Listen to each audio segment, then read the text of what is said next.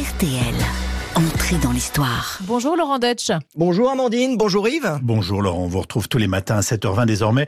En plus du samedi à 13h30, bien entendu, vous éclairez l'actualité grâce à votre passion pour l'histoire. Et aujourd'hui donc, vous avez des révélations à nous faire à propos des Jeux Olympiques et en particulier sur la Seine, fleuve qui doit accueillir la cérémonie d'ouverture et les épreuves de natation. Et oui, Amandine, j'ai un scoop.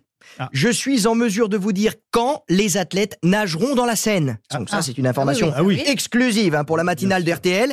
Et la réponse, c'est jamais. Jamais. Jamais. Et pour une raison bien simple, le fleuve qui traverse la capitale, ce n'est pas la Seine, c'est Lyon. Mais comment ça? Qu'est-ce que vous nous racontez Laurent? Vous n'êtes pas bien réveillé? Enfin, vous avez fait un peu la fête hier soir peut-être? Ah non, non, j'ai parfaitement bien dormi cette nuit, j'ai pris un bon petit déjeuner équilibré, merci, et je maintiens, la Seine ne traverse pas Paris. Je vous explique. Allez-y, oui. La Seine est le deuxième plus long fleuve de France après la Loire, d'accord? Oui. Elle prend sa source du côté de Dijon Mhm. et s'écoule sur 775 km avant de se jeter dans la Manche, Mhm. d'accord? Nous sommes d'accord. Mais à 80 km au sud de Paris, en Seine-et-Marne, la Seine rejoint une autre rivière, l'Yonne. Et je vous rappelle vos cours de géographie, selon les règles hydrographiques, lorsque deux cours d'eau se rencontrent, celui au plus faible débit est considéré comme un affluent de l'autre. Oui. Lyon a un débit de 93 mètres cubes par seconde, la Seine a un débit de 80 mètres cubes par seconde. Non. C'est donc Lyon qui apporte le plus d'eau. C'est donc la Seine qui se jette dans Lyon et non l'inverse.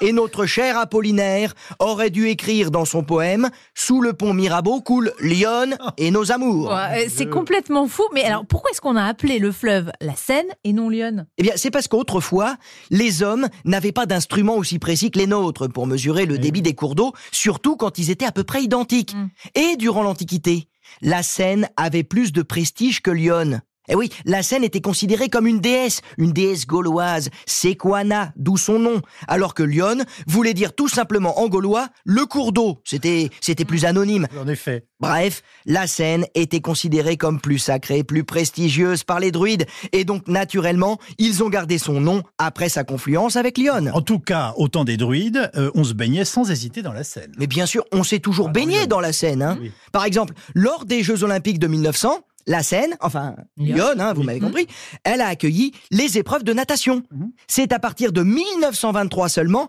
que la baignade dans le fleuve est interdite à Paris, officiellement à cause des dangers liés à la circulation des bateaux, mais sans doute aussi à cause de la pollution de l'eau provoquée par la révolution industrielle.